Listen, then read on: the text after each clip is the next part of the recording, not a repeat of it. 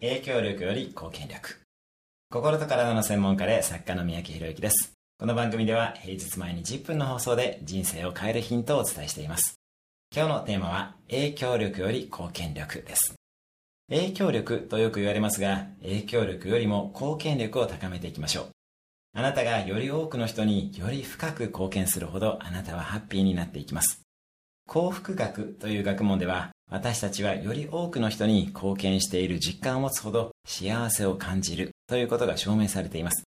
さらに、あなたの貢献力が高まると、結果としてその対価としての収入も増えていきます。影響力よりも貢献力を高めていきましょう。貢献力を高めるには、周囲の人のニーズを把握し、あなたの強みで応えていくことです。今日のおすすめ1分アクションです。誰かに何らかの貢献をする。今日も素敵な一日を。